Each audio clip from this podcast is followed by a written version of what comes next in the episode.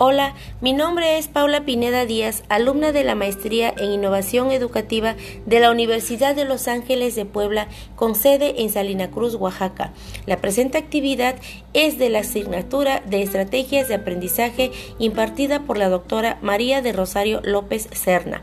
En esta ocasión les presento un podcast donde les platicaré primeramente que a pesar de la popularidad de la que gozan hoy las estrategias de aprendizaje, los especialistas no han conseguido ponerse de acuerdo sobre lo que entienden por estrategias, pero conviene distinguir tres componentes fundamentales que lo conforman como los procesos, estrategias y técnicas. Los procesos de aprendizaje se utilizan para significar la cadena general de macroactividades u operaciones mentales en el acto de aprender, como por ejemplo la atención, la comprensión, la adquisición, la reproducción.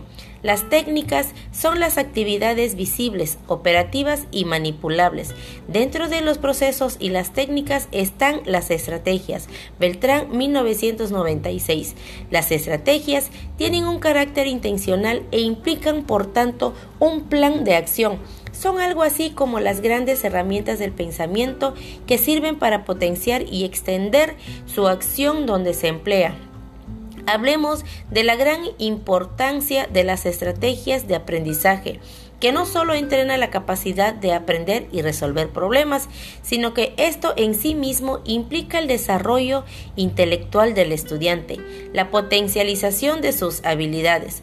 Podemos imaginarlas como las grandes herramientas del pensamiento puestas en marcha por el estudiante cuando tiene que adquirir conocimientos en cuanto a las estrategias cognitivas, son las formas o maneras de organizar, son acciones usando la capacidad intelectual propia, en función de las demandas de la tarea, o procesos de dominio general para el control del funcionamiento de las actividades mentales.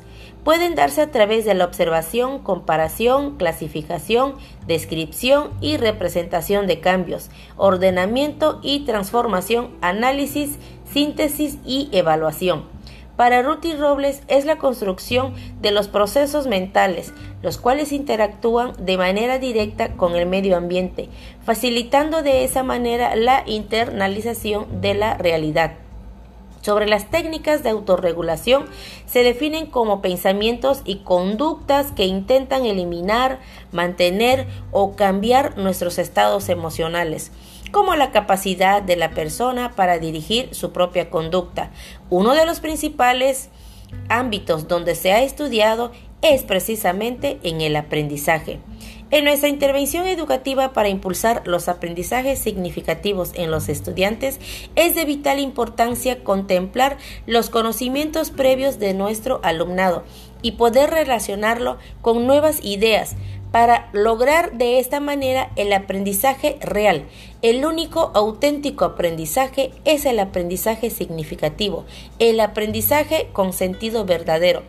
Como docentes o facilitadores del aprendizaje, debemos impulsar el aprendizaje significativo, aquel que provoca un cambio duradero porque supone un aprendizaje importante en la vida de quien lo adquiere.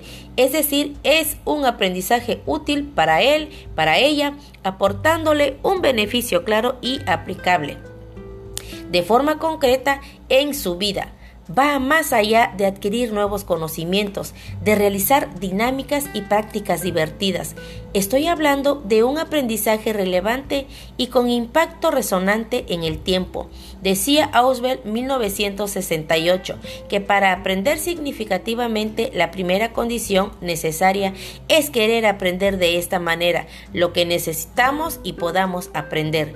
El papel de las estrategias de aprendizaje es fortalecer la voluntad de lo que muestran una buena disposición y sobre todo devolver a los alumnos lo que por naturaleza siempre han tenido y les ha hecho perder la sociedad en la que están viviendo, su deseo natural de saber.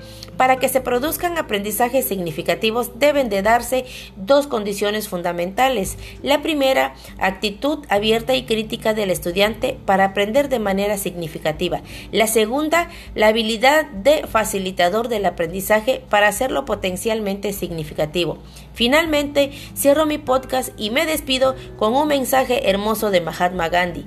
Vive como si fueras a morir mañana, aprende como si fueras a vivir para siempre.